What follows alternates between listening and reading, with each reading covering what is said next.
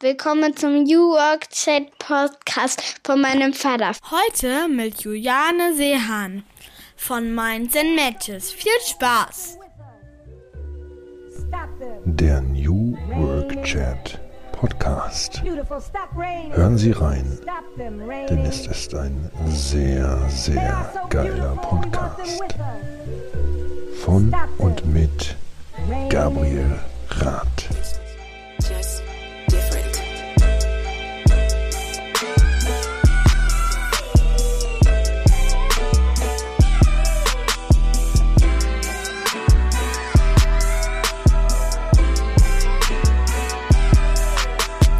Damit moin und schöne Grüße aus Rostock City. Herzlich willkommen zurück zum New Work Chat Podcast Episode 193. Ich bin Gabriel, moderiere dieses Format seit fünf Jahren. Hier geht's um die Chancen der neuen Arbeitswelt. Wie schaffen wir es, eine menschenfreundlichere Arbeitswelt zu gestalten? Ich bin Vater von drei Töchtern und frage mich das auch als Vater. Und da sind wir auch schon beim Stichwort Familie. Meine Töchter werden hier so ein bisschen eingebunden. Meine mittlere Tochter spricht das Intro ein. Wenn ich sie nicht dazu motivieren kann, dann wird manchmal unsere Jüngste, die vier Jahre alt ist, schon mit dazugezogen. Also der Nachwuchs ist mit am Start. Es geht hier um New Work, ein Wort, das vielleicht auch schon polarisiert. Einige sind genervt davon. Die Idee ist aber nach wie vor sehr aktuell, wie ich finde. Es geht also um die große Frage, wie können wir einen neuen Blick auf Arbeit finden als etwas, das uns als Menschen stärkt, mit dem wir unsere Potenziale entfalten und mit dem wir auch etwas Gutes bewirken. Das ist also auch sehr wichtig. Impact, gerade angesichts der großen Krisen, die uns natürlich auch in diesem Jahr beschäftigt haben. Und auf dieses Jahr wollen wir zurückschauen in der heutigen Folge. Ich freue mich sehr, dass Juliane Sehan heute wieder bei mir ist. Sie ist die Gründerin von Minds and Matches, die Speakerinnenagentur für die neue Arbeitswelt. Und auch ich bin ja bei Minds and Matches. Wir kennen uns schon seit einer ganzen Weile und arbeiten auch wunderbar zusammen. Die Juliane war ja auch schon mal hier im Podcast. Wer da noch mal reinhören mag, da kann man sich auch noch mal ihre Geschichte anhören. Heute wollen wir beide aber so ein bisschen durch die Themen moderieren, die uns in diesem Jahr beschäftigt haben in Sachen Zusammenarbeit, Kultur, Innovation, Diversity. Und dazu haben wir uns wirklich interessante Gäste und Gästinnen eingeladen aus dem Minds and Matches Katalog sozusagen. Und das möchte ich jetzt auch noch gar nicht groß anmoderieren. Das macht die Juliane dann selbst. Ich wünsche euch jetzt erstmal viel Spaß mit der heutigen Folge und wir hören uns dann am Ende nochmal wieder.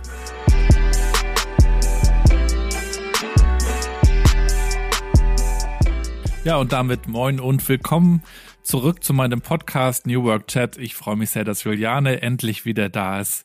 Schöne Grüße aus dem vorweihnachtlichen Rostock. Ja, schöne Grüße zurück und ich freue mich auch da zu sein. Äh, ich bin ein bisschen erkältet, das hört man vielleicht ein bisschen an der Reibeisenstimme, aber ich meine, das ist authentisch und es ist Dezember, also werde ich nicht die Einzige sein da draußen. Ja? Äh, besser Reibeisen als Reifeisen, sagt der Sparkassenmitarbeiter natürlich, aber schön, dass wir, äh, dass wir schnacken können. Aber sag doch gerne nochmal, von wo aus du dabei bist heute. Genau, ich sitze gerade im Homeoffice in Hofheim am Taunus. Das ist so ziemlich genau zwischen Frankfurt, Mainz und Wiesbaden, also Rhein-Main-Gebiet.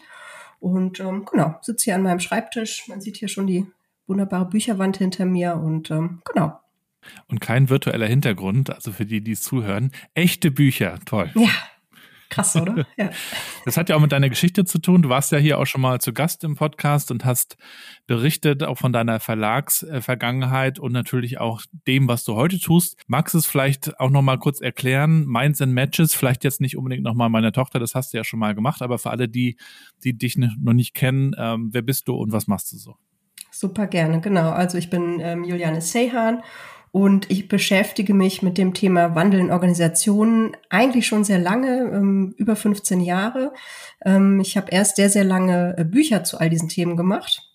Also zum Thema Leadership oder New Work oder Diversity. Ähm, habe sehr lange in führenden Wirtschaftsverlagen gearbeitet als ähm, Lektorin und als, auch als Programmleiterin.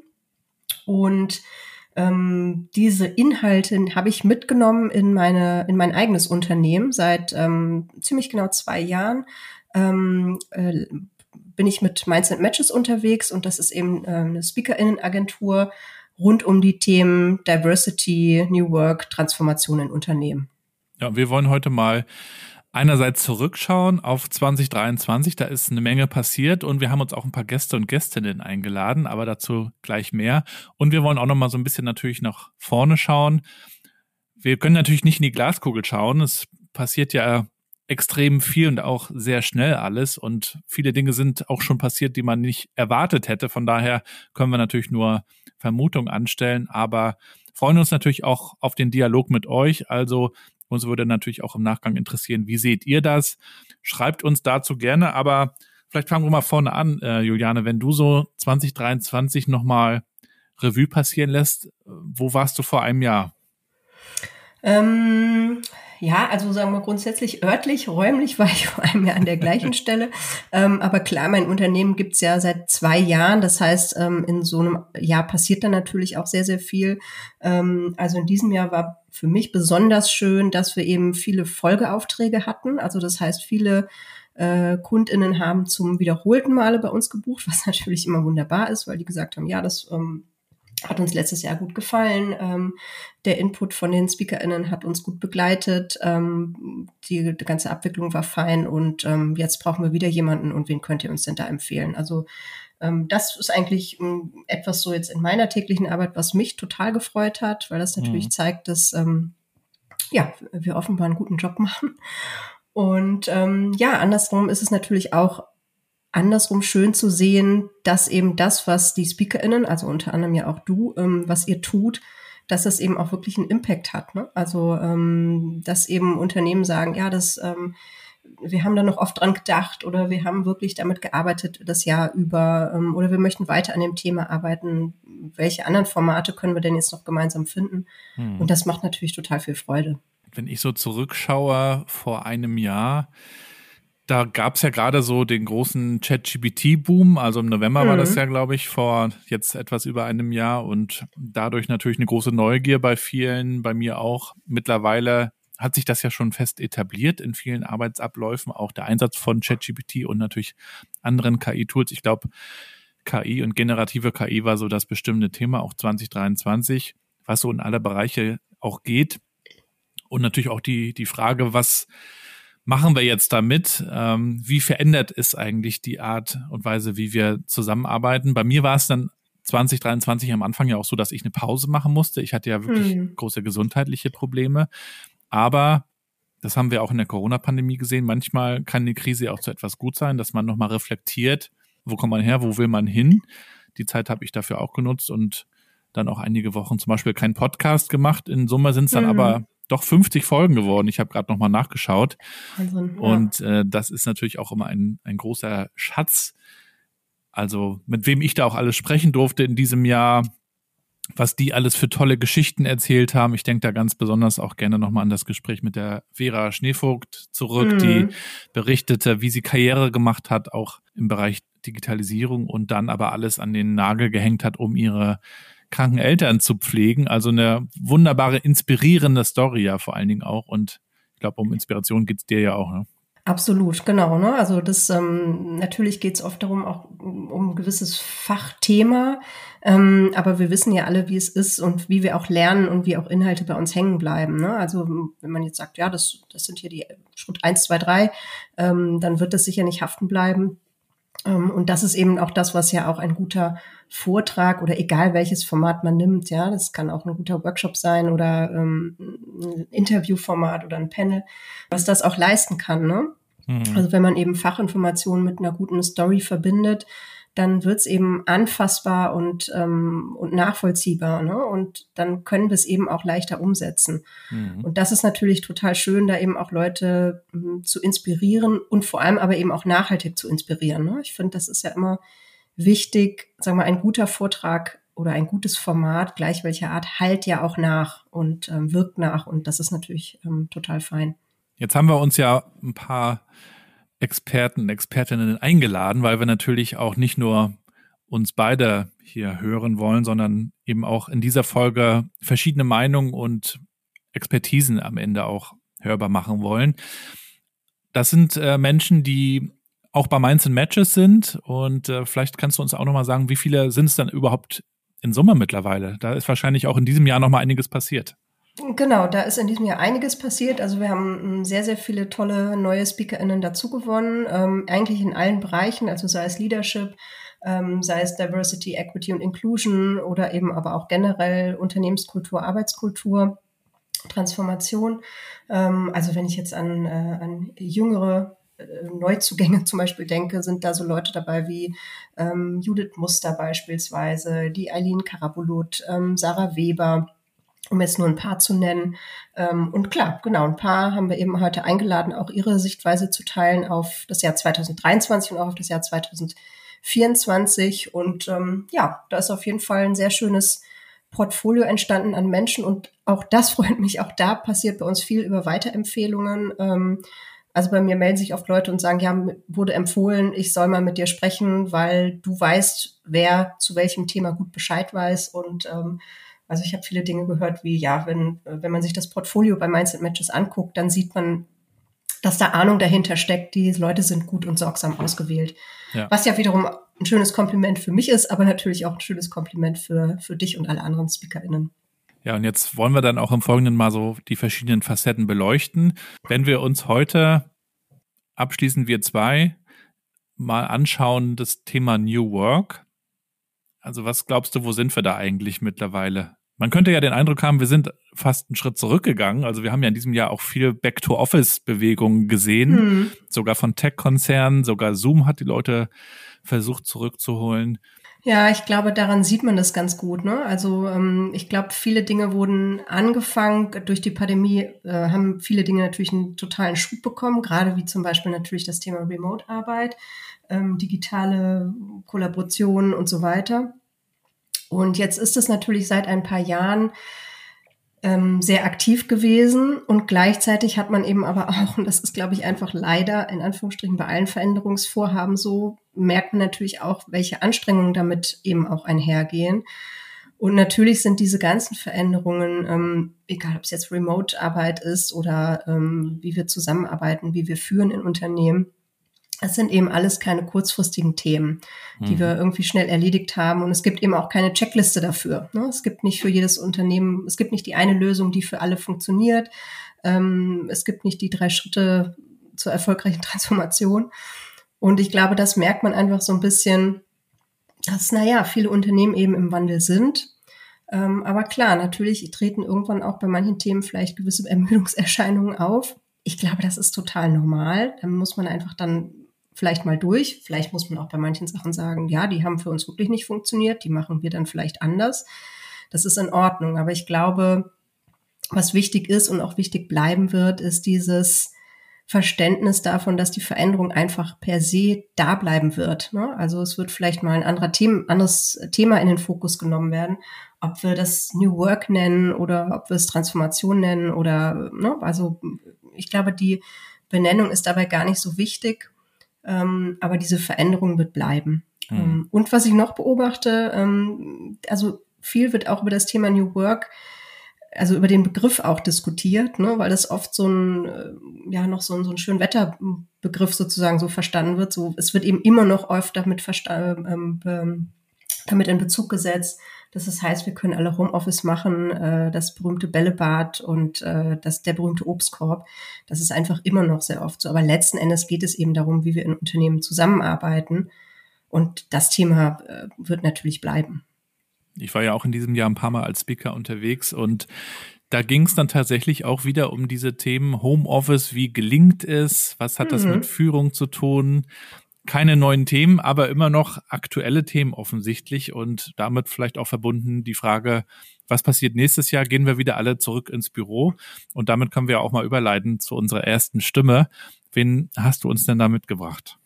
Äh, genau, das ist die Inga Höldmann, ähm, die sicherlich einige kennen, äh, die auch auf LinkedIn zum Beispiel sehr aktiv ist. Ähm, Inga ist äh, ausgebildete Wirtschaftsjournalistin, das heißt, sie hat immer auch einen sehr äh, tiefen äh, Zugang zu den Themen, was ich sehr schätze und ist eben auch New Work-Expertin und Transformationsbegleiterin. Und genau, sie haben wir gefragt, wie, wie sieht sie das denn, das Thema Remote und Hybrid Work und ähm, gehen wir eigentlich 2024 alle wieder ins Office zurück?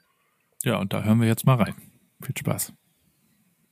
Das Thema Homeoffice und damit einhergehend die Themen Remote Work, hybride Arbeit, das sind Themen, die uns auf jeden Fall in 2024 erhalten bleiben.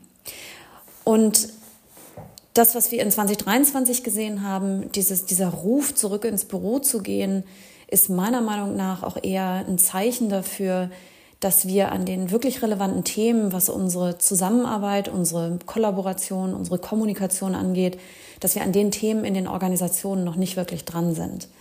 Denn der Ruf zurück ins Büro, um diese Themen zu lösen, zeigt ja vor allem eines, nämlich dass wir diese Themen noch nicht gelöst haben. Aber auch das Büro wird diese Themen für uns nicht lösen können, sondern was für 2024 die Aufgabe der Unternehmen ist, wirklich an diese Themen ranzugehen und zu sagen, okay, was brauchen wir für eine gute Zusammenarbeit? Was brauchen wir, um produktiv als Teams zu arbeiten? Was brauchen wir, um innovativ zu sein? Und das sind Fragen, die eine ganz bewussten, einen ganz bewussten Einsatz von Räumen beinhalten. Also wir müssen da sehr bewusst auswählen, ist das ein Format, das wir virtuell machen, ist das ein Format, was wir im Büro machen. Ähm, aber vor allem braucht das auch viel Metaarbeit. Also die Frage danach, was läuft gut, was läuft nicht gut, was können wir anders machen. Aber wenn wir diese Metaarbeit nicht machen, dann hilft uns auch das Büro nicht weiter. Weil wir haben in den vergangenen Jahren und gerade vor Corona haben wir halt die Anwesenheit im Büro und dieses Gefühl von, wir sehen uns täglich mit aktivem Teambuilding verwechselt. Und der Gang ins Homeoffice, gerade zu Pandemiezeiten, hat uns eben vor Augen geführt, dass wir ganz viele Strukturen und Prozesse noch gar nicht aufgesetzt haben. Und ich wünsche mir, dass das tatsächlich etwas ist, worum wir uns in 2024 wirklich mit voller Energie kümmern, wo unsere ganze Aufmerksamkeit hingeht, weil davon tatsächlich alles andere in den Organisationen auch abhängt. Wenn wir unsere Kommunikation nicht im Griff haben und versuchen, diese Kommunikationslücken mit Meetings und noch mehr Meetings zu stopfen, dann haben wir überhaupt keine Zeit für produktive, fokussierte Arbeit oder für innovative Arbeit, für Ideenentwicklung. Und das ist es, was ich mir wünsche, dass wir diese Themen angehen, dass wir es uns bewusst machen, dass kein Raum es uns abnehmen kann, ganz bewusst ins Teambuilding reinzugehen und dass wir ja das für 2024 auch so ein bisschen als unseren Auftrag annehmen und äh, dass wir auch mit Freude daran gehen können. Ja, das war die Inga. Ich habe sie auch schon kennenlernen dürfen. Da gab es einen sehr schönen Abend in Bielefeld, zusammen noch mit Lasse Reingans und Janis Johannmeier. Und äh, die Inga steckt da sehr tief drin. Die hat ja dazu auch schon viel publiziert, hat ja auch eine eigene Academy also die sollte man auf jeden Fall auf dem Schirm haben und äh, ihr folgen. Definitiv. Und ich finde auch, ihr Aspekt ist sehr interessant, ähm, weil wir daran eben auch nochmal sehen, ne? New Work ist nicht Homeoffice, aber Homeoffice steht eben sinnbildlich auch für die Art und Weise, wie wir miteinander arbeiten. Und deswegen ist es einfach auch ein wichtiges Thema. Kannst du dir denn vorstellen, wieder in einem richtigen Büro zu arbeiten? Du bist ja wahrscheinlich Überwiegend zu Hause. Das ist ne? so, ähm, aber es ist interessant, dass du sagst, weil tatsächlich gerade ähm, ich mich nach einem Büro umschaue. also das ist ganz lustig. Ähm, also ich würde da nicht Vollzeit arbeiten wollen ähm, und sagen mal, das, was ja viele sagen, ähm, wenn man nur im Homeoffice arbeitet, dann fehlt der Austausch. Das kann ich jetzt nicht behaupten, weil ich natürlich den ganzen Tag mit total vielen inspirierenden Menschen im Austausch bin und da immer wieder feststelle, also ich kriege sehr gut mit, was sich so tut in Unternehmen und Organisationen und da draußen tut, obwohl ich sehr viel hier in Hofheim am Taunus sitze. Ähm, nichtsdestotrotz merke ich, also ab und zu mal rauskommen, ähm, doch mal vielleicht auch wieder anderen Input bekommen, ähm, so ein bisschen auch raus aus der Transformations-, äh, würde mir auch gut tun. Und deswegen, ja, also werde ich wahrscheinlich mich nach einem Coworking-Platz äh, oder einem regelmäßigen Büro irgendwo umschauen. In Frankfurt, wo ich auch mal super gerne bin. Ähm, insofern, ja. Hm. Also ähm, würde ja. ich wahrscheinlich auch äh, teils so, teils so arbeiten. Also Hybrid wird mein Thema sein. Ich mag das ja auch in dem Coworking Space, habe das in der Vergangenheit auch schon gerne in Anspruch genommen. Allerdings wenn man dann doch viel in Calls ist, sucht man sich dann diese kleinen Cubes, wo die Luft nicht so doll ist. Genau. Und zu Hause hat man dann einfach seine Ruhe und also wenn man viele Calls hat, ist das zu Hause einfacher manchmal. Absolut. Ich glaube, daran sieht man auch wieder, das zeigt es eigentlich sehr deutlich, was, was es für alle Leute auch bedeutet. Ne? Also die Frage ist einfach immer, wozu nutzen wir das Büro und wozu nutzen wir das Homeoffice? Ne? Und das kann ja jeder wirklich gut für sich entscheiden. Also zum E-Mails schreiben geht braucht man nicht ins Büro fahren. Mhm. Ähm, und wenn man jetzt die ganze Zeit nur externe Calls hat, braucht man auch nicht ins Büro fahren. Genau, da ist man zu Hause besser ähm, aufgehoben. Aber sagen wir jetzt für Teams ähm, ist es natürlich sicherlich gut, einen regelmäßigen Ankerpunkt zu haben, wo man sich trifft. Ähm, auch für Mitarbeitende sicher wichtig, einen regelmäßigen Anlaufpunkt zu haben, wo ich weiß, da treffe ich äh, die Führungskraft dann auch wirklich. Aber andersrum, ja, ich meine, für manche ist es auch nicht möglich. Ne? In dem ähm, Verlag, wo ich zuletzt gearbeitet habe, äh, das war ein großer internationaler Konzern, da gab es ganz viele Teams, die haben sich nur einmal im Jahr gesehen, weil die halt äh, auf allen Kontinenten verstreut waren. Und äh, das funktioniert dann auch. Ne? Ja. ja, mir ist ja immer wichtig, dass man schaut, wie man die Beziehung im Team aufbaut und stärkt. Und das kann man natürlich in einem Mix organisieren. Hauptsache, man tut es. Und wenn man sich dann nicht so oft vor Ort sehen kann, weil der eine in Rostock wohnt und der andere in Hessen vielleicht, dann muss man sich zumindest aber Mühe geben, das dann digital zu organisieren. Das ergibt sich halt nicht so wie im Büro, wo man dann mal durch die Gänge läuft und irgendwo reinschaut. Das heißt, da muss man es dann irgendwie organisieren, aber am Ende muss man irgendwie die Beziehung stärken. Aber dafür ist natürlich auch schön, wenn man sich immer mal wieder sieht und einfach auch spontan über Dinge lacht, also diese Spontanität mehr hm. auch genießen kann. Denn äh, Studien zeigen ja auch, dass äh, nicht weniger auch vereinsamt sind und darunter gelitten haben, im Homeoffice ähm, zu arbeiten, weil eben auch die Beziehungen gelitten haben darunter, weil wir es, glaube ich, aus meiner Sicht noch nicht so gut gelernt haben, auch mit den digitalen ja. Tools diese Beziehungsarbeit zu machen. Und dazu hast du ja auch noch jemanden eingeladen, äh, die sich mit Psychologie sehr gut auskennt sehr gerne. Das ist die Eva Asselmann, ähm, Professor Dr. Eva Asselmann. Ähm, Eva ist Professorin für Psychologie. Ähm, sie ist Autorin und äh, Coach und beschäftigt sich eben viel mit dem Thema mentale Gesundheit. Ähm, und ja, ist natürlich deswegen eine wichtige Stimme, weil natürlich das Thema Belastung, ähm, ob es jetzt äh, mentale Belastungen sind oder andere Belastungen, sicherlich für uns alle momentan ein Thema sind. Ähm, es sind einfach herausfordernde Zeiten und ähm, genau, wir haben sie einfach nochmal gefragt, wie gehen wir denn mit mentalen Belastungen um? Hören wir mal rein. Wie können wir besser mit Unsicherheiten umgehen? Wir Menschen haben einen viel stärkeren Fokus auf Negatives als auf Positives. Das hat einen evolutionären Hintergrund und zwar war es für unsere Vorfahren sehr viel hilfreicher bzw. überlebensdienlicher, wenn sie auf Gefahren sensibel reagiert haben, lieber einmal zu viel als zu wenig. Denn im Zweifelsfall hätte das zum Beispiel bei einem Raubtier das Überleben kosten können, wenn man die Gefahr dort nicht rechtzeitig erkannt hätte. Dementsprechend sind wir auch heute viel, viel sensibler für Negatives, für Unsicherheiten, für potenzielle Probleme. Wir können dem aber aktiv entgegensteuern im Alltag, indem wir uns das immer wieder bewusst machen und versuchen, unseren mentalen Fokus immer wieder auch auf Positives, auf potenziell optimistische Szenarien zu lenken. Häufig haben wir ja im Kopf sogenannte Worst-Case-Szenarien. Wir steigern uns also immer mehr in potenzielle Probleme hinein, wie diese im schlimmsten Fall ausgehen könnten.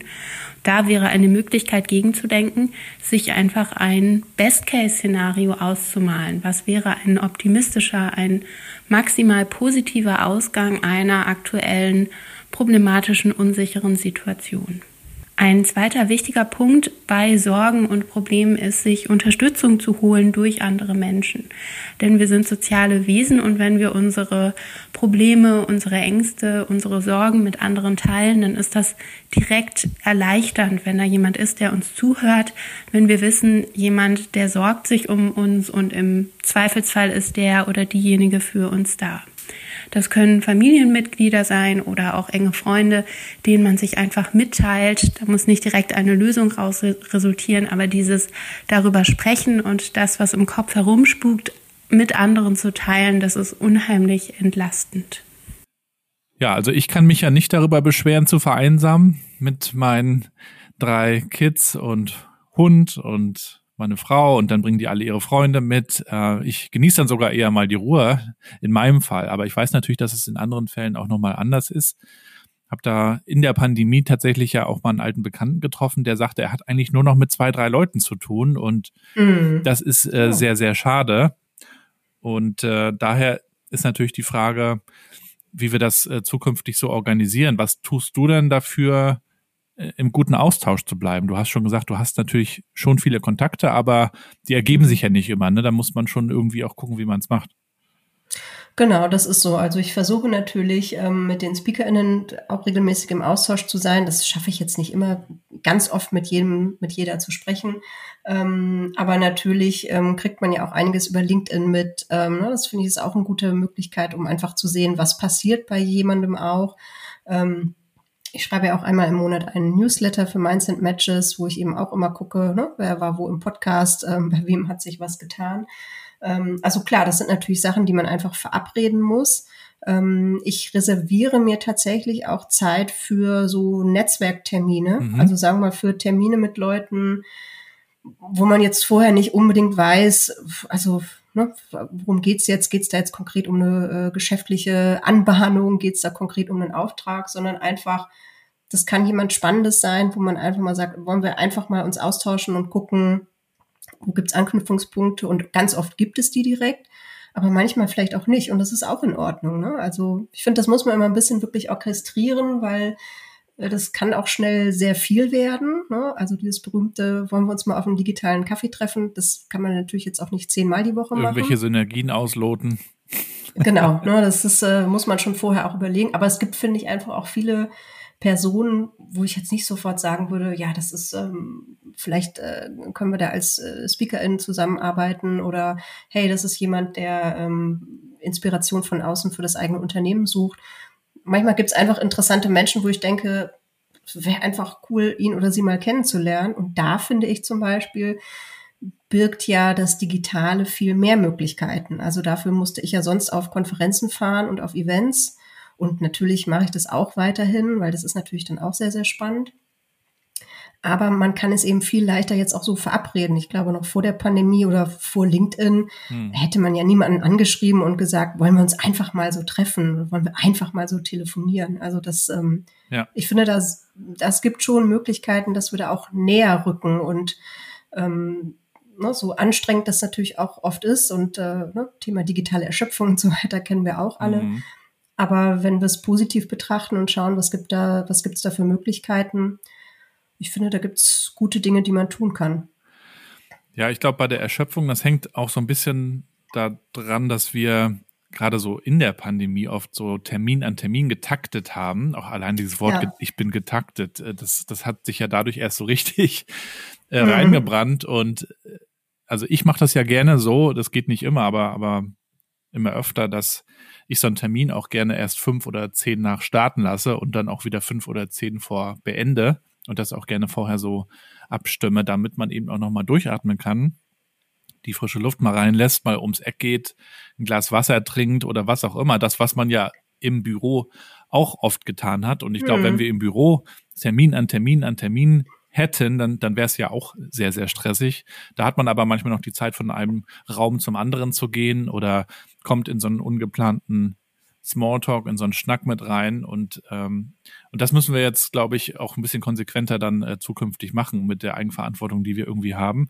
Dazu kommt natürlich auch, dass man nach zwei Stunden oder drei Stunden Calls, ähm, wenn man in ja. diesen Bildschirm reinguckt, irgendwie auch natürlich angestrengt ist. Mit einer anderen Anstrengung, finde ich, als wenn man es vor Ort macht. Wie geht dir das?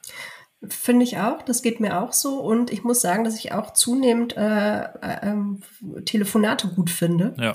Also natürlich, um sich mal kennenzulernen oder für bestimmte Dinge ist Videocall super, aber wenn man sich jetzt schon kennt und einfach was besprechen möchte, ähm, dann finde ich Telefonat oft viel angenehmer. Dabei laufe ich dann auch rum. Das kann ich ja beim Videocall jetzt auch nicht. Also könnte ich machen, aber dann das ist ja auch äh, furchtbar für alle äh, Beteiligten. Also das finde find ich das Telefon, da kann ich mich auch nochmal anders konzentrieren. Ne? Ich sehe mich auch nicht die ganze Zeit. Ähm, also das gute alte Telefon, finde ich, äh, erlebt bei mir so, so eine Renaissance quasi.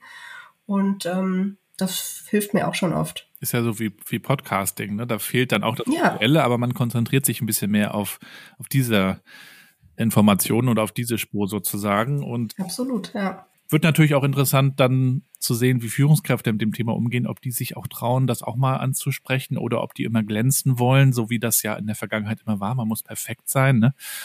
Mal gucken. Genau, mal gucken. Ich, also ich erlebe da schon auch eine Tendenz, also in die Richtung, die du gerade auch beschrieben hast. Also ich glaube, so eine mehr Offenheit, mehr Verletzlichkeit, sicherlich, also ist da noch sehr viel Luft nach oben. Aber ich glaube auch, dass das kommt, ähm, sowohl bei den Führungskräften als eben auch bei den Mitarbeitenden. Ähm, da ist man auch sehr schnell wirklich beim Thema Diversity, mhm. ähm, ne, weil, wie du richtig sagst, manche Dinge sieht man und darüber kann man irgendwie leichter sprechen und manche Dinge sieht man eben nicht. Ne? Also wenn es, äh, kann man, arbeitet man in einem Unternehmen, wo es in Ordnung ist, wo man sich sicher fühlt, ähm, zu sagen, dass man zum Beispiel vielleicht eine chronische Erkrankung hat, ne? die vielleicht niemand sieht, ähm, aber mit der man eben umgeht, ja, oder dass man gerade ein Thema hat mit pflegebedürftigen Eltern oder ähm, so, ne? Also es, da, da kann es ja um ganz, ganz viele Dinge gehen.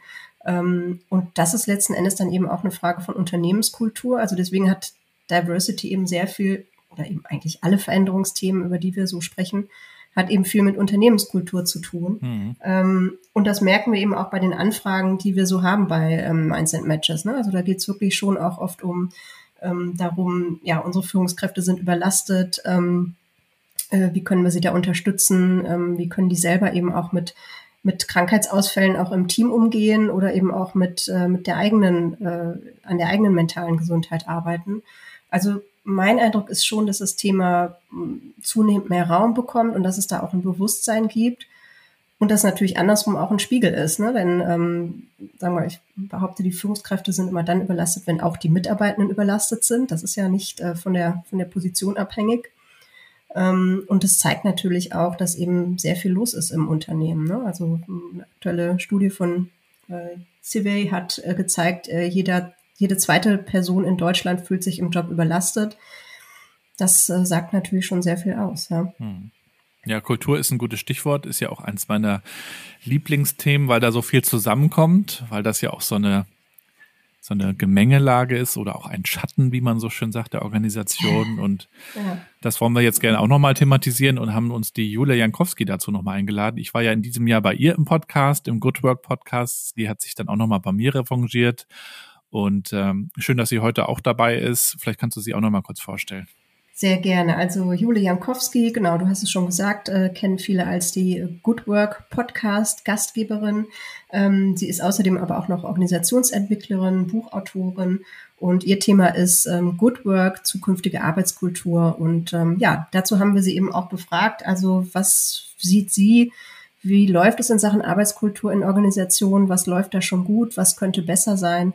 Und äh, wie steht es um das ganze Thema Arbeitskultur? In diesem Sinne.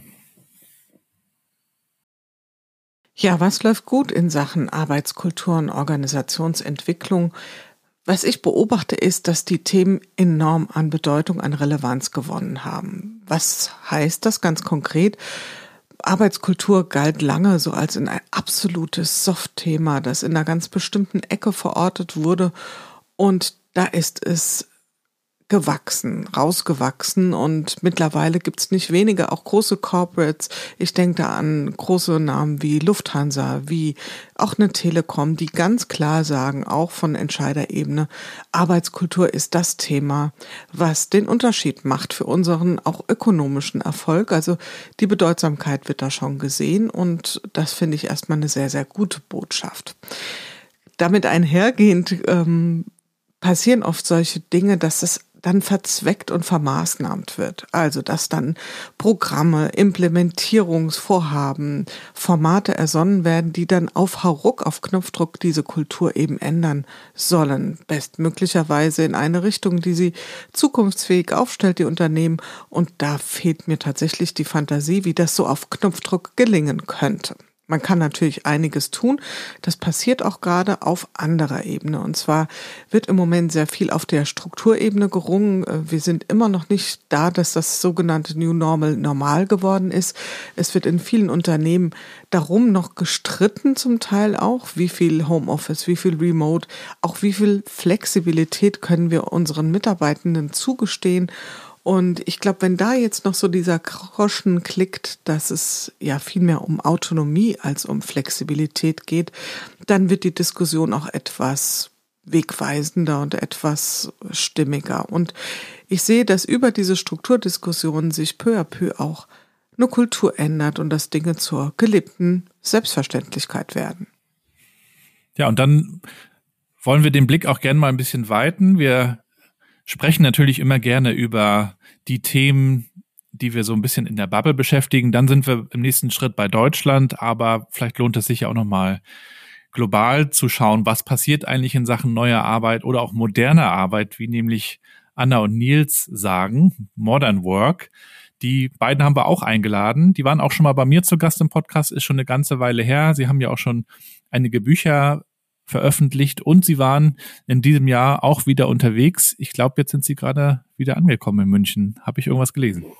Genau, wir haben jetzt ähm, Mitte Dezember und ähm, sie sind jetzt wieder zurück und ähm, genau, haben eben da auch sehr viele Erfahrungen jetzt wieder gesammelt. Ich finde, das ist ja sehr, sehr spannend, was die machen, denn wie du richtig sagst, ähm, das ist ja auch oft ein Vorwurf an die New Work Bubble, äh, wenn man so will. Ne? Das ist eben auch eine sehr ähm, ähm ja, so sehr selbstreferenziell, ne? Genau, so. selbstreferenziell, das ist genau das richtige Wort, ne? Also dass man so ein bisschen in der eigenen Suppe schwimmt sozusagen.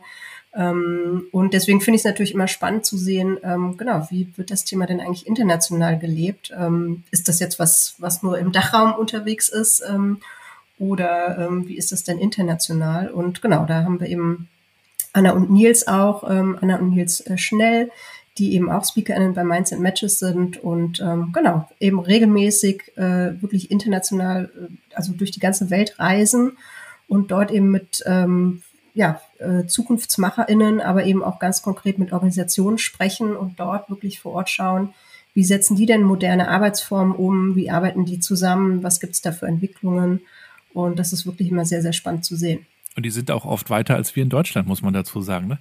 Wir haben ja auch so eine gewisse ja. Arroganz. Ja, wir beschäftigen uns hier mit den Dingen. Also wir reden viel darüber. Der Raphael Gilgen, der bei mir ja auch schon ein paar Mal zu Gast war, Trendscout von Vitra, der sagte, wir, es gibt nirgendwo so viele Konferenzen zum Thema Employer Branding und neue Arbeit wie in Deutschland. Aber wenn er auch international okay. unterwegs ist, sagt er, was das Thema Umsetzen angeht, sind andere teilweise viel weiter, in, in Asien ja sowieso, aber auch in Afrika, wo man es vielleicht manchmal gar nicht vermutet und natürlich auch in äh, Südamerika, wo auch Anna und Nils, glaube ich, unterwegs waren.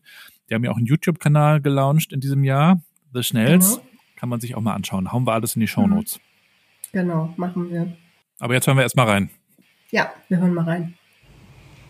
Sonnige Grüße aus Kapstadt in Südafrika, dem 55. Land der Modern Work Tour, unserer weltweiten Expedition in die Zukunft unserer Arbeit. Ein Trend zu New Work, den wir weltweit gesehen haben, ist es, hybrid sinnstiftend die Arbeit zu gestalten, gerade jetzt nach den Corona-Jahren. Ein Unternehmen in Costa Rica hat beispielsweise das Büro so stark verkleinert, dass nur noch ein Café für soziale Interaktion und Teambuilding vorhanden ist. Ein CEO aus Toronto in Kanada bringt alle unter 28-jährigen oder im ersten Job stehenden Menschen wieder zurück ins Büro, damit sie Arbeitskultur und Arbeitsethos kennenlernen. Damit das allerdings funktioniert, so sagt er, müssen auch alle Executives stets im Büro sein. Von einer Führungskraft in Los Angeles haben wir erfahren, wie wichtig es ist, dass Mitarbeitende sich einbinden und positionieren, wenn es um die regionale, örtliche Zukunft ihrer Arbeit geht. Denn nur dann können sie auch Teil der Entscheidung werden. Dafür braucht es Mut, sich einzubringen und einzubinden und damit aber auch die Möglichkeit, tatsächlich etwas zu bewegen. Auch in 2024 ist es wichtig, sich mit dem Sinn der Arbeit weiterhin auseinanderzusetzen. Purpose ist und bleibt ein grundlegender Treiber in unserer Arbeit. Deswegen ist es so wichtig, immer wieder in eine kritische Reflexion zu gehen. Egal wie du es machst, Hauptsache du machst es. Wir machen gute Erfahrungen mit dem Format Status Quo and Go, wo wir eben noch einmal schauen, was können eigentlich Unternehmen im Unternehmen verändern. Insofern, egal wie gearbeitet wird, entscheidend ist, dass man es proaktiv angeht, damit New Work und damit der Sinn tatsächlich auch entsteht. Ja, Juliane, wäre das was für dich, so eine New Work Weltreise? Also, ich glaube aktuell nicht, was sicherlich auch daran liegt, dass ich auch einen kleinen Sohn habe. Der würde das bestimmt auch gut finden, denn den könnte ich wahrscheinlich gut mitnehmen. Also ich glaube, momentan bin ich nicht so sehr die ähm, Weltreisende, aber ich, ja, ich finde das total spannend und ich glaube grundsätzlich müssen wir natürlich immer den Blick über den eigenen ähm, Tellerrand wagen, ja, ob das jetzt ähm, der internationale Blick ist, ähm, ja, oder ob wir einfach ähm, auch so ein bisschen aus unserem eigenen äh, aus unserer eigenen Suppe so rauskommen. Ne? Also ich glaube, äh, was, was ganz wichtig ist, das ist so eine, so eine Erkenntnis, die ist so banal wie, äh, wie wichtig. Äh, ne? Nicht jede, nicht jeder ist wie ich. Also ähm, mhm. was für mich Realität ist, das ist für andere nicht Realität. Andere Leute haben Herausforderungen mit Dingen, die mir gar nicht bewusst sind. Ähm, und das ja, zeigt sich natürlich an so internationalen Themen, zeigt sich das halt sehr gut, aber eben man kann es auch ähm, auf die eigene, eigene kleine Welt ganz gut übertragen. Ne? Und ähm, da sind wir eben auch dann schnell beim Thema Diversität und äh, Chancengleichheit. Ne? Mhm. Und auch dazu haben wir jemanden, nämlich? Genau, nämlich die Floria Mugimi, die ist ähm, Unternehmerin und Beraterin für Diversity, Equity und Inclusion, arbeitet in Berlin ähm, arbeitet mit vielen großen Unternehmen zusammen ähm, und ähm, genau, die haben wir eben auch gefragt, wo stehen Unternehmen denn eigentlich gerade in Bezug auf das Thema Diversity? Ähm, welcher Fokus wird da nächstes Jahr wichtig? Diversity ist ja ein Thema, was sehr, sehr stark auch immer wieder in der Diskussion ist. Ähm, und wie steht es denn da eigentlich gerade so in den Organisationen? Beobachte drei Varianten, wo Unternehmen in Bezug auf DEI so stehen können. Die erste Variante, wenn wir uns das mal wie ein Segelboot vorstellen, das sind die, die schon längst losgefahren sind, die Segel gehisst haben, Rückenwind haben von der Geschäftsführung zum Beispiel die ihr Boot entsprechend ausgestattet haben mit personellen Ressourcen, finanziellen Ressourcen und auch zeitlichen Ressourcen. Und die zweite Variante, das sind die, die zwar ein Boot haben, es aber nur mit Events vollpacken. Ja, also sozusagen fünf bis sieben DEI-Events pro Jahr, äh, am besten noch nur nach außen gerichtet, äh, schön fürs Employer Branding. Ähm, das Boot wird dadurch immer schwerer, aber es wird nicht inspiriert werden, loszufahren und entsprechend eine, einer Vision sozusagen die Segel zu hissen. Die dritte Variante, das sind die, die diskutieren, ob es dieses Boot überhaupt noch braucht. Die werden meiner Einschätzung nach ohnehin in den nächsten Jahren abgehängt werden. Der Fokus der nächstes Jahr noch wichtig wird, beziehungsweise wichtiger als dieses Jahr, das ist äh, der, dass Unternehmen, die schon losgefahren sind, losgesegelt sind, noch strategischer werden, ähm, sich auch entlang gewisser Rahmen stärker orientieren, also zum Beispiel der GDEIB, äh, Global DEI Benchmark ähm, Index quasi und dann die ISO-Norm, Diversity and Inclusion ISO-Norm auch noch stärker in den Fokus rücken werden. Und das ist auch der Fokus, an dem sich die Unternehmen, die ihr Boten mit, nur mit Events vollladen, äh, orientieren können, wo wir auch beraten und unsere KundInnen auf ihren Reisen begleiten. Ja, wir haben ja, glaube ich, auch in diesem Jahr gesehen und auch in den Jahren davor, dass sich dann immer mal wieder zum Pride Day die Logos bunt gefärbt werden. Mhm. Manchmal fragt man sich, wie ernst es dann auch genommen wird. Aber siehst du da schon eine positive Entwicklung unterm Strich? Ähm, ja, grundsätzlich schon. Also ich glaube, das ist, da muss man auch ein bisschen unterscheiden. Also genau, das ist sicherlich so. Es gibt nach wie vor einfach ein paar Unternehmen, die rund um den Diversity Day, äh, der ist im, im Juni, ähm, da wird dann etwas gemacht und da wird dann genau die Flagge rausgehängt ähm, oder es wird irgendwie eine Veranstaltung dazu organisiert. Das ist natürlich fein, wenn das ein Anfang ist, ja, und wie es die Floria ja auch gesagt hat, ähm, wenn das Teil eines großen Ganzen ist, dann ist es natürlich wunderbar. Ähm, aber klar, es gibt auch die Unternehmen, die dann einfach, ne, wir machen dazu was und dann haben wir das Thema ja wieder abgehakt für ein Jahr das ist einfach schade, ne? Das ist einfach eine fatale Chance, würde ich sagen. Ähm, denn das ist einfach ein total wichtiges Thema, ne? Und das ist, das zeigt sich eben auch zunehmend. Das ist kein, kein weiches Thema oder kein so nice to have Thema, so nach dem Motto, ja, wenn wir, also wenn wir sonst alles gelöst haben, dann beschäftigen wir uns mal mit Diversity und Inclusion, sondern das ist einfach wirklich äh, zunehmend ein Thema, was die Unternehmen auch wettbewerbsfähig macht. Wenn man jetzt mal mhm. so von konkreten äh, Diversity als konkreten Business Case nehmen will. Ne? Mal abgesehen davon, dass mhm. es natürlich einfach die richtige Sache ist, äh, sich damit zu beschäftigen, ähm, geht es aber einfach auch darum, ja, wie wollen wir zusammenarbeiten? Und ähm, es gibt zum Beispiel viele Studien, die zeigen, dass das für sehr, sehr viele Mitarbeitende, vor allem für die jüngeren Generationen, wirklich ein sehr wichtiger Aspekt ist, da eben auch zu gucken, ja. wie aktiv sind da Organisationen. Und das ist wirklich auch ein Argument für viele zu sagen, hm, da möchte ich nicht arbeiten. Ja? Ähm, also insofern ist es einfach wichtig, sich damit zu beschäftigen. Und ja, ich glaube, das sehen wir einfach zunehmend. Ne? Das ist ähm, nicht einfach nur mal so was Nettes, was wir machen, sondern es ist einfach wichtig. Und da haben wir natürlich dann auch einen großen gesellschaftlichen Impact und ein großes gesellschaftliches Thema, was wir da haben. Ähm, Fachkräftemangel ja. ist für also fast alle Organisationen ein riesiges Thema. Und dann muss man sich natürlich auch fragen, genau, wie, wie halte ich Mitarbeitende auch im Unternehmen, wie gewinne ich neue Mitarbeitende?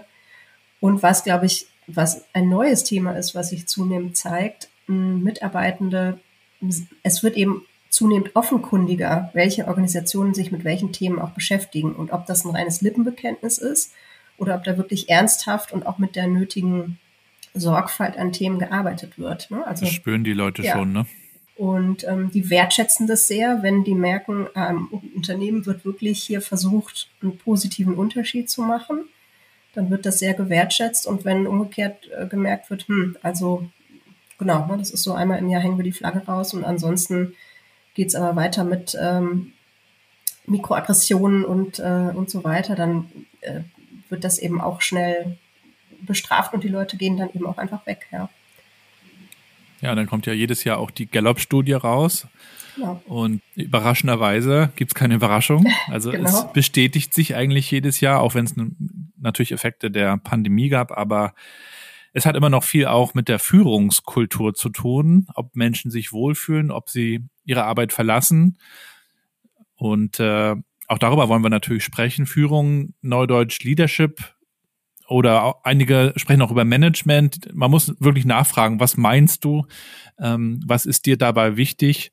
Und eine Formulierung, die mir an diesem Jahr besonders gut gefiel, war, wenn du Führungskraft werden willst, musst du erstmal Menschen mögen. Mhm. Und dann kommt der Rest. Aber wir können ja auch gerne nochmal eine Expertin dazu holen, die, äh, die uns dazu auch nochmal was zu sagen hat. Ähm, da hast du ja auch einige bei dir quasi im Katalog und wer ist heute bei uns? Genau, also heute haben wir äh, mitgebracht die ähm, Dr. Sefta Hellpapp, die ist ähm, Beraterin, Wissenschaftlerin in Hamburg, ähm, Impulsgeberin, die arbeitet sehr viel mit ähm, Konzernen und aber eben auch KMUs rund um Themen ja, Leadership, aber eben auch Transformation, New Work. Und genau, Sie haben mal gefragt, wie geht es denn den Führungskräften eigentlich gerade und ähm, was wird im Thema, beim Thema Leadership wichtig in 2024? Fachkräftemangel, Gen Z, KI, Agilität, New Work, Digitalisierung. Führungskräfte sehen sich mit vielen Herausforderungen konfrontiert. Das macht sich auch in aktuellen Studien bemerkbar, wo die Überlastung von Führungskräften sichtbar wird. Meist müssen diese einen riesen Spagat hinlegen zwischen dem einen operativen Management und auf der anderen Seite dem strategischen Leadership. Eins wird dabei aber deutlich. Führung wird mehr denn je gebraucht. Auch im kommenden Jahr und insbesondere für drei zentrale Themen. Zum einen den richtigen Fokus setzen. Führungskräfte sind gut daran gelegen, ihren, ihre Teams zu befähigen und mitzunehmen, Prioritäten zu setzen und einen strategischen Rahmen zu definieren, in dem Teams und Mitarbeiter gute Entscheidungen treffen können. Vor allen Dingen mit Blick auf Komplexität und zunehmenden Fachkräftemangel wird es wichtig sein, die richtigen Dinge zur richtigen Zeit zu tun. Zum anderen muss Führungskräfte die Teams in ihrer Zusammenarbeit stärken, sowohl in den Strukturen wie auch in den Kompetenzen. Das heißt, Selbstorganisation zu stärken und zukunftsfähige Strukturen zu entwickeln und Teams zu befähigen, effektiv zusammenzuarbeiten.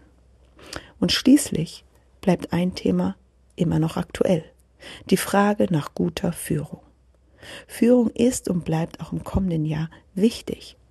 Die Frage drängt sich auf, was gute Führung bedeutet und wie Führung der Zukunft ganz konkret aussehen kann für die jeweiligen Unternehmen. Welche Führungsmodelle passen zukünftig und was sind die Anforderungen, Ansprüche und äh, vor allen Dingen, wie können Führungskräfte in ihrer Rolle gestärkt werden und in, in ihren Aufgaben unterstützt werden? Ja, Thema Führung. Glaubst du denn, dass es eine neue Führung braucht oder gab es nicht schon immer gute und schlechte Führung? Ähm, also ich, ja, könnte man vielleicht so sagen. Ich glaube, dass einfach der Fokus beim Thema Führung sich sehr stark verändert. Ne? Also ähm, es ist ja auch, geht in eine ähnliche Richtung wie das, was die SEFTA gesagt hat. Ähm, also man meint eben oft, wir brauchen jetzt weniger Führung, weil wir ja zunehmend auf Selbstorganisationen und so weiter setzen. Aber das Gegenteil ist der Fall. Ich glaube, die, die Rolle von Führungskräften wird sich einfach zunehmend noch mehr wandeln. Also weniger dieses, ja, ich bin Expertin für mein Thema und ich sage, was gemacht wird, sondern ich biete eben den Rahmen für ähm, gutes Arbeiten möglichst. Also ähm, ich biete den Rahmen dafür, dass mein Team möglichst störungsfrei auch arbeiten kann, ja, dass die ihren Job gut machen können, ähm, dass alle ja, ne, eine gute Arbeitsumgebung haben. Und ich biete die, mhm. Rahmen, die Rahmenbedingungen dafür. Ich halte meinem Team auch den Rücken frei.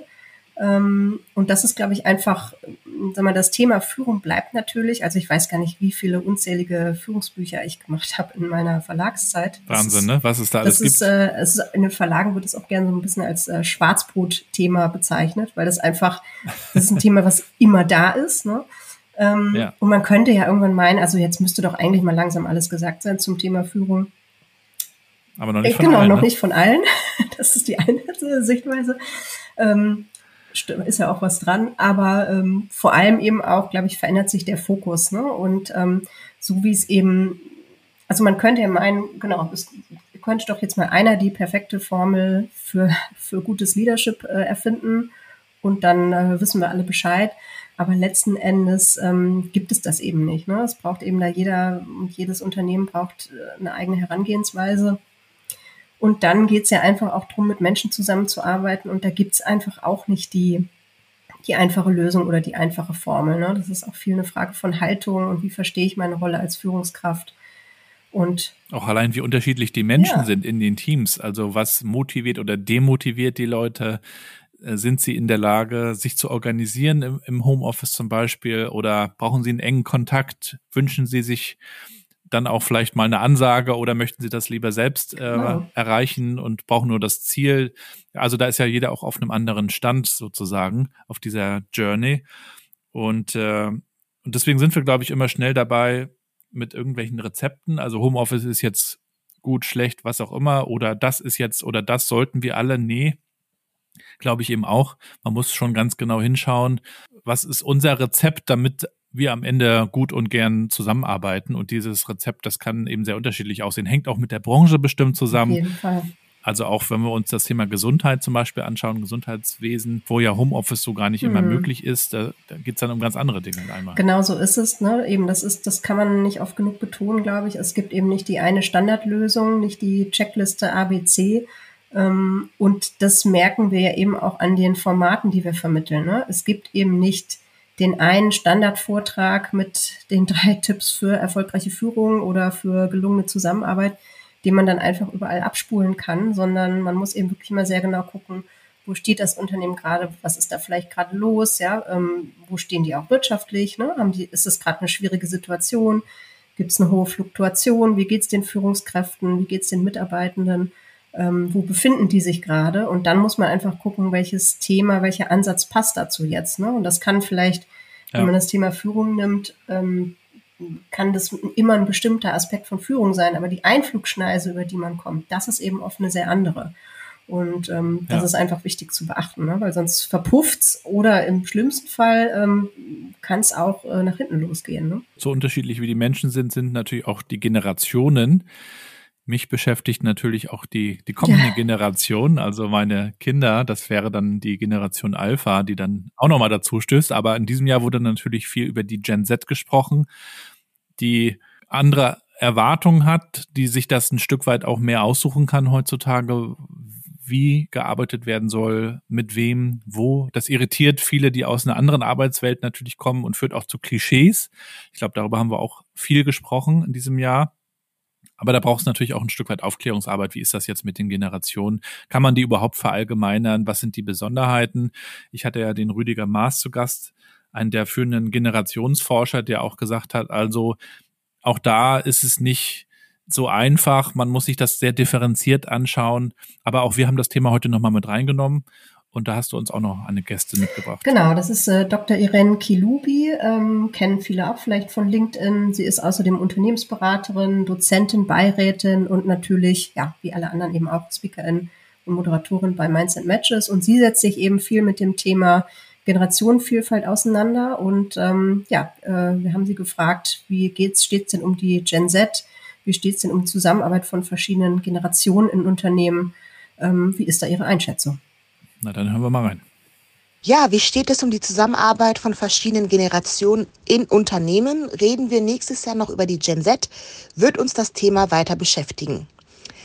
Die Generation Z ist am Zuge und viele ältere Arbeitnehmende scheinen verunsichert, wie sie mit der Nachfolgegeneration umgehen sollen.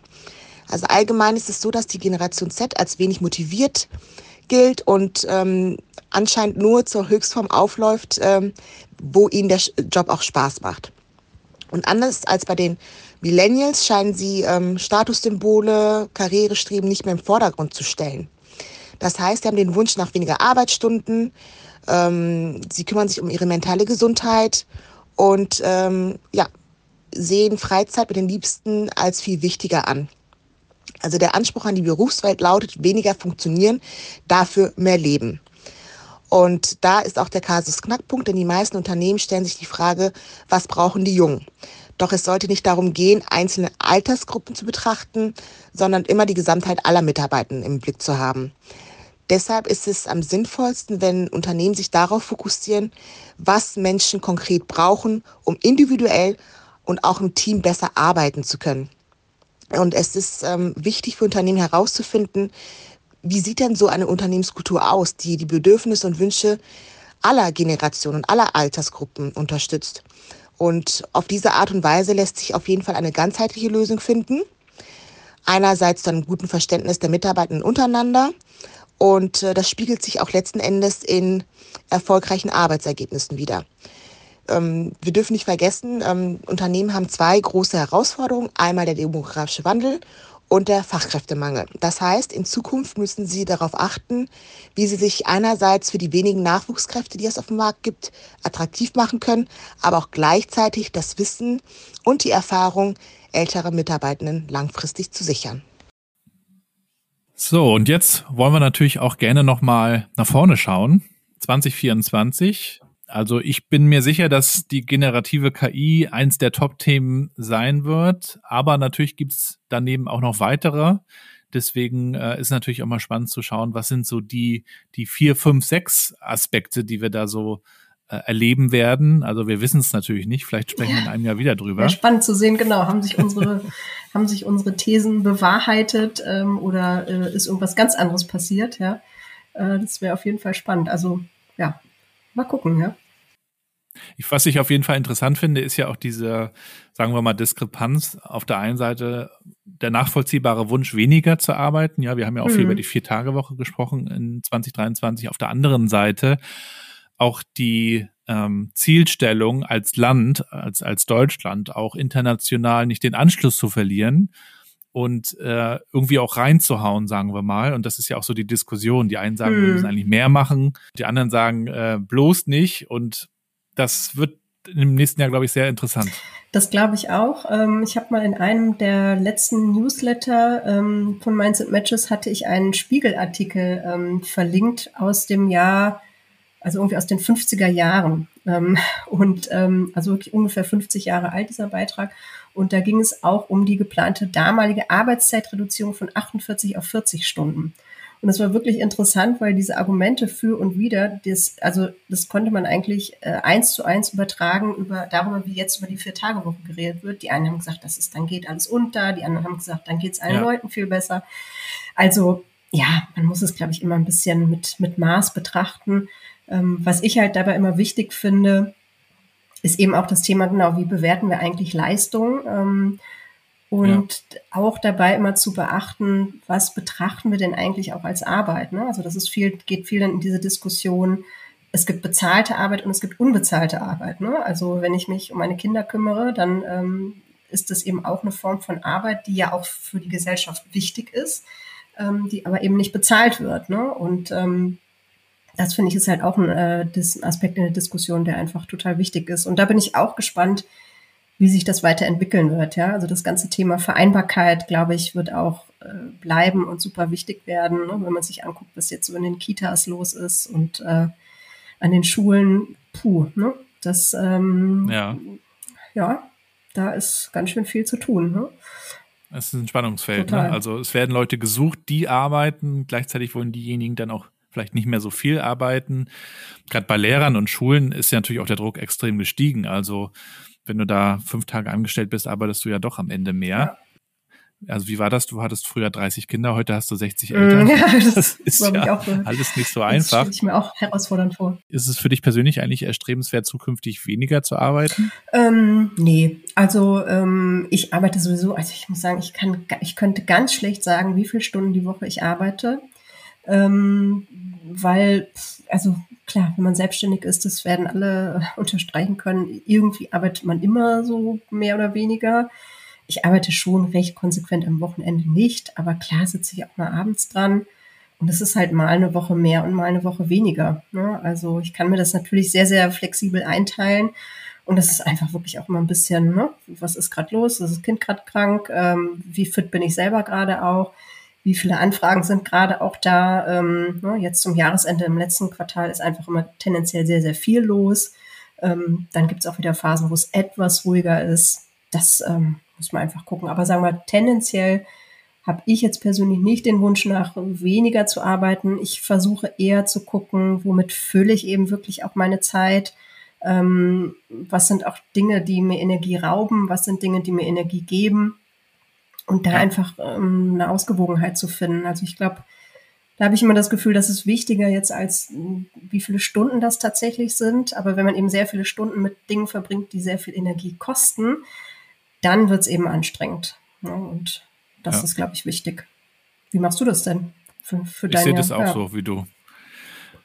Aber manchmal, also manchmal denke ich mir schon, weniger wäre gut, weil natürlich, wenn du noch Familien ähm, Struggle genau. hast, also Care-Arbeit oder wie auch immer, das, da kommst du ja nicht zur Ruhe. So also es, ja. das ist zumindest bei mir viel zu selten der Fall. Ich würde mir das mehr wünschen. Im Gegenteil, da ist sogar die Arbeit eher noch das ruhigere, strukturierte weiß, meinst, ja. äh, im Vergleich zu diesem äh, tendenziell chaotischen Familienalltag. Aber also das Schöne ist ja, wenn man sich aussucht, was man tun will, und dieses Privileg haben wir ja beide, dann, dann fühlt es sich vielleicht nicht so an wie Arbeit im im herkömmlichen Sinne als etwas, was man irgendwie tun muss, weil es einem irgendwer gesagt hat und man weiß gar nicht warum und wofür. Und insofern ist das natürlich schön, dass wir uns hier auch mit Dingen beschäftigen können, die, die einen Sinn für uns ergeben. Und das ist natürlich auch etwas, was ich gerne meinen Kindern weitergeben möchte. Hm. Probier dich aus, aber äh, triff auch eine Entscheidung und äh, nimm das selber in die Hand. Und äh, sonst entscheidet es halt jemand anders. Ne? Genau, so ist es. Ne? Also wenn eben, wie du richtig sagst, ist es sicherlich ein totales Privileg. Ne? Nicht alle können sich das aussuchen. Ähm, aber wenn du die Möglichkeit hast, dann genau, ne, versuch deine Zeit mit etwas zu füllen, was, was dir auch was gibt und wo du auch was zurückgeben kannst. Und dann glaube ich auch, ist es weniger eine Frage von, von Stunden, sondern eher eine Frage, was man mit den Stunden anfängt, ne? Oder was man in der Zeit anfängt, ja. ja. Ja, last but not least haben wir noch den Max dabei. Der Max Hergt war ja auch schon zu Gast bei mir im Podcast. Genau. Er beschäftigt sich leidenschaftlich mit der Zukunft, ist sogar Futurist. Genau, hast du schon richtig gesagt, beschäftigt sich eben also quasi beruflich mit dem Thema Zukunft. Das ist seine, seine Expertise und sein Thema und deswegen gehört er natürlich hier in die Runde total rein. Und äh, es ist natürlich sehr spannend, nochmal zu sehen, wie blickt er denn auf die Zukunft. Ähm, er ist ja Berater und ähm, eben aber auch Forscher zu dem Thema Zukunft. Und ja, ihn haben wir eben gefragt, was wird, was wird denn aus seiner Sicht 2024 wichtig? Wenn ich an 2024 denke, sehe ich in Sachen New Work vor allem fünf übergeordnete Trendbereiche. Erstens, eine gesunde Arbeitsführung ist auf allen Organisationsebenen entscheidend, ob Mental Health, Vereinbarkeit, gesundes Führen oder auch Themen wie Einsamkeit im Homeoffice. Die Herausforderungen sind hier echt vielfältig und vor allem groß. Und da sehe ich eine steigende Mitverantwortung von Unternehmen, gemeinsam für eine bessere und eben gesündere Arbeitswelt anzutreten.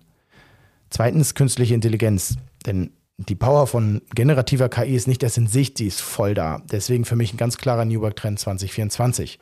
Unternehmen müssen die Kraft der KI noch besser verstehen und für sich nutzen lernen. Das heißt für mich Mitarbeiter empowern und vor allem begreifen, dass Mensch und Maschine gemeinsam als Team echt gut zusammen agieren können. Der dritte Bereich ist für mich der Fokus auf Zukunftskompetenzen. Denn der tiefgreifende Wandel unserer Arbeitswelt bietet uns allen schon per se unglaubliches Lernpotenzial. Und besonders entscheidend ist in meinen Augen das Erlernen und Anwenden von, ich nenne es mal Future Skills wie Resilienz, Adaptivität und Soziabilität. Diese Zukunftskompetenzen werden für jeden Einzelnen und Organisationen im Gesamten immer relevanter werden. Viertens, flexible Arbeitskonzepte. Und das klingt jetzt fast vier Jahre nach der Pandemie vielleicht etwas banal für einen New Work-Trend, aber ich meine, wir sehen es im internationalen Ausland, wir sehen es in der Dachregion in Deutschland dass große Player ihre Führungskräfte bereits wieder zurück ins Büro ordern. Und daher mein Appell an die Unternehmen, bleibt hier im Vertrauen, bleibt mutig, auch wenn es mal ruckelt. Denn für mich ist die Förderung und Weiterentwicklung hybrider Arbeitsmodelle definitiv die Zukunft.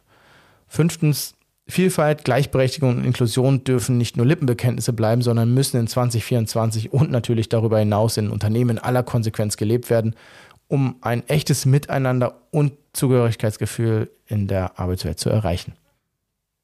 So, und vielleicht werden wir dann am Ende 2024 ja. mal schauen, was davon so eingetreten ist oder wie sich die Dinge entwickelt haben. Vielleicht laden wir uns dann noch ein paar andere Leute ein und äh, schauen mal so zurück und auch wieder nach vorne. Worauf freust du dich 2024? Also ich freue mich einerseits drauf, also viele Dinge einfach weiterzumachen, ähm, ne? also weiter, weiter spannende Organisationen zu begleiten und weiter spannende Personen an, an äh, Unternehmen im Wandel zu vermitteln. Ähm, es stehen auch ein paar spannende Veranstaltungen an, wo die SpeakerInnen von uns unterwegs sind. Und ähm, ja, also ich freue mich darauf, mh, ja, weiterhin viel zu erfahren, auch von den Organisationen. Das ist was, was ich auch als totales Privileg empfinde ähm, wie offen Organisationen mit mir auch Dinge teilen, ne? also was da auch gerade mhm. eben nicht so gut läuft. Ähm, da gibt's schon eine sehr, sehr große Offenheit. Das finde ich sehr, sehr schön und da bin ich einfach total neugierig drauf, da mehr zu erfahren. Natürlich auch, was gut läuft. Es muss ja nicht immer nur negativ sein. Aber ja, das, ich freue mich total darauf, das weiter zu begleiten. Und da finde ich auch, was Max gesagt hat, gut. Ne? Also im Vertrauen bleiben, mutig bleiben, ähm, weitermachen mit dem, was man tut. Ähm, und ja, einfach offen bleiben dafür, für die Veränderung. Und ich glaube, was für uns alle total wichtig wird, so das anzunehmen, dass die Veränderung an sich einfach bleibt und dass wir bei der Veränderung, dass da nicht alles super laufen wird. Ne? Also es werden auch Sachen passieren, die wir vielleicht nicht gut finden. Es würden auch mal Fehler passieren, das ist in Ordnung. Aber Hauptsache, wir machen weiter an der guten Sache und öffnen uns und ja, da freue ich mich einfach drauf, das weiter zu begleiten. Also das kann ich nur unterstreichen und gerade diese Haltungsfrage, dieser, dieser Optimismus, der so wichtig ist in all diesen Veränderungen und, und Krisen, die wir dann sicherlich auch wieder erleben werden. Es gibt natürlich Sicher, auch noch die großen ja. globalen Krisen, die uns auch dieses Jahr sehr beschäftigt haben, hm. die auch natürlich uns in, in der Arbeitswelt sehr beschäftigen. Man kann das ja gar nicht so, so rausnehmen. Also auch dieses Thema, wie happy sind wir bei der Arbeit, hat ja gar nicht nur mit der Arbeit zu tun, ne, sondern mit all diesen Themen, die hm. uns da so mit beschäftigen. Von daher ist auch ein bisschen meine Hoffnung, dass die Unternehmen das auch ein bisschen mehr in den Blick nehmen, dass es eben nicht nur um die Arbeit geht, sondern eben um diese, um die Menschen und die Menschen beschäftigt eben vieles. Natürlich Familie, da durfte ich, ja. und das war ja für mich auch nochmal ganz schön, in diesem Jahr auch, ja, auch einen Buchbeitrag schreiben über Familienfreundlichkeit. Da freue ich mich auch, dass wir in der Diskussion weiterkommen, woran ich auch fest glaube, weil wir brauchen natürlich auch Familien in Deutschland, also allein schon demografisch. Ne? Wir hm. haben ja hm. beide schon was dafür ja. getan. Genau, also wir haben, ne, also du mit drei Töchtern, ich wenn man ein Kind beigesteuert, also ähm, ne, denke ich auch, und da natürlich bessere Rahmenbedingungen zu schaffen für Familien, sei es jetzt bei der Arbeit oder eben auch gesellschaftlich, das ist natürlich total wichtig. Und da bin ich total bei dir, ja. Ich finde immer, sperre mich immer so ein bisschen gegen diese Trennung so dass es gibt das, was Unternehmen machen und es gibt das, was gesellschaftlich passiert. Ähm, das finde ich, kann man gar nicht voneinander trennen. Ne? Denn Unternehmen sind ja, also sind ja Teil der Gesellschaft und sind einfach auch ein Spiegel unserer Gesellschaft. Und wir sehen ja, dass Themen, wie ähm, die uns gesellschaftlich betreffen und diskutiert werden, dass die einfach auch total auf die Unternehmen äh, zurückspiegeln. Ja. Ne? Also eben sei es sowas wie Vereinbarkeit und Kita-Krise oder Klimawandel, ähm, ne? Fachkräfte und Mangel und Einwanderung und so weiter. Also das können wir gar nicht voneinander trennen. Und ich wünsche mir auch, dass wir das stärker im Zusammenhang betrachten und nicht mehr so getrennt. Ja. Ja, schön, dass du da warst. Schön, dass wir uns heute in diesem. Special sozusagen mal dazu austauschen konnten. Wie begehst du denn so das Jahresende? Weihnachten, Silvester eher besinnlich oder lässt du es da nochmal so richtig krachen? nee, ich bin da eher für, für ruhige Tage tatsächlich zu haben. Also ich werde jetzt auch noch so die letzten Aufträge abwickeln für dieses Jahr und dann wird es auch eine Pause geben über die Weihnachtstage. Also da ähm, wird dann auch nicht viel passieren. Und genau, wir werden uns ein bisschen mit der Familie treffen, aber auch relativ, also gar nicht so im ganz großen Stile und werden es wirklich ganz angenehm machen. Wir werden wahrscheinlich mal einen Weihnachtstag essen gehen. Mal gucken, wir haben noch gar nicht so viele Pläne. Das finde ich ganz angenehm. Das ist auch gesagt. herrlich, ne, wenn man das ja. gar nicht so fest strukturiert hat, sondern genau. einfach mal sich so ein bisschen treiben lässt. Wir versuchen immer ganz viele Weihnachtsfilme, äh, trashy Weihnachtsfilme zu gucken und Buddy der Weihnachtself ist ja mein Lieblingsweihnachtsfilm. Oh, den, den kenne ich noch nicht. Ja, Danke. Absolute ah, Empfehlung. Wieder, wieder was Neues gelernt. Buddy der Weihnachtself. Klingt Mit gut. Will ja. Ferrell ist das. Oh, okay. Ja, gut. Werde ich, werde ich nachschauen. Ja. In diesem Sinne. Ja, sehr schön. Guten äh, Rutsch, schöne Weihnachten. Dito. Und auf gute weitere Zusammenarbeit. So machen wir es. Bis bald. Danke dir. Bis bald. Danke fürs Zuhören. Macht's gut. Ciao.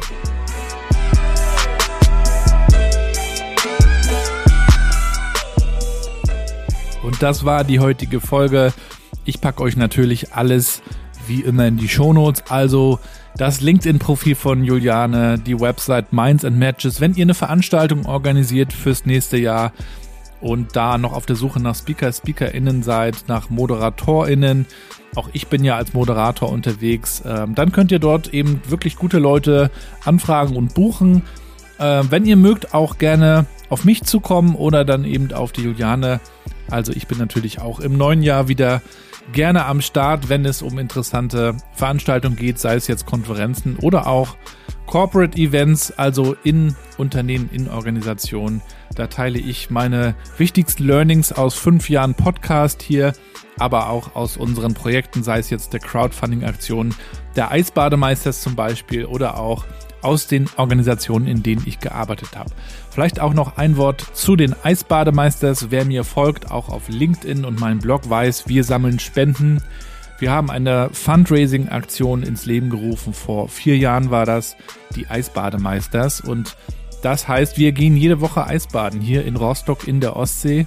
Und das machen wir, weil es Spaß macht und unsere Gesundheit stärkt und weil wir gerne aus der Komfortzone herauskommen und das müssen wir, glaube ich, alle immer mehr, auch in der Arbeitswelt. Jedenfalls haben wir diese Spendenaktion und wir sammeln aktuell für den Wünschewagen ein wunderbares Projekt vom Arbeiter-Samariter-Bund. Der Wünschewagen ist deutschlandweit unterwegs und ist quasi dafür da, schwerstkranken Menschen ihre letzten Wünsche zu erfüllen. Und das finden wir ein wunderbares Projekt und unterstützen das gerne. Und deswegen geht es uns darum, Aufmerksamkeit zu erregen. Das mache ich unter anderem auch auf Social Media, aber auch über Pressearbeit.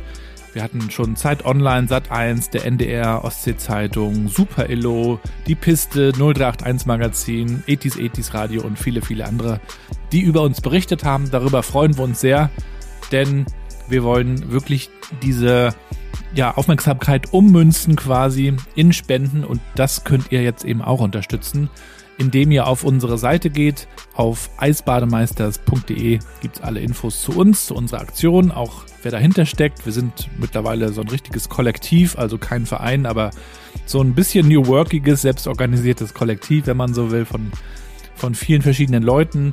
Und ihr könnt aber auch direkt auf unsere Spendenseite gehen und das, was ihr könnt und mögt, spenden. Und diese Seite ist www.99funken.de slash Eisbademeisters 2324. Packe ich euch auch mit rein, würde mich freuen, wenn ihr uns da unterstützt.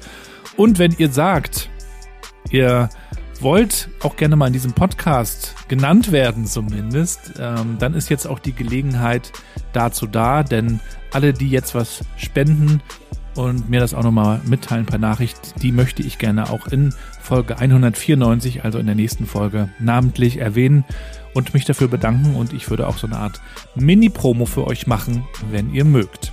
Vielen Dank fürs Zuhören erstmal. Wenn es euch gefällt, sagt es gerne weiter. Schöne Grüße aus dem hohen Norden. Bleibt gesund und bleibt connected.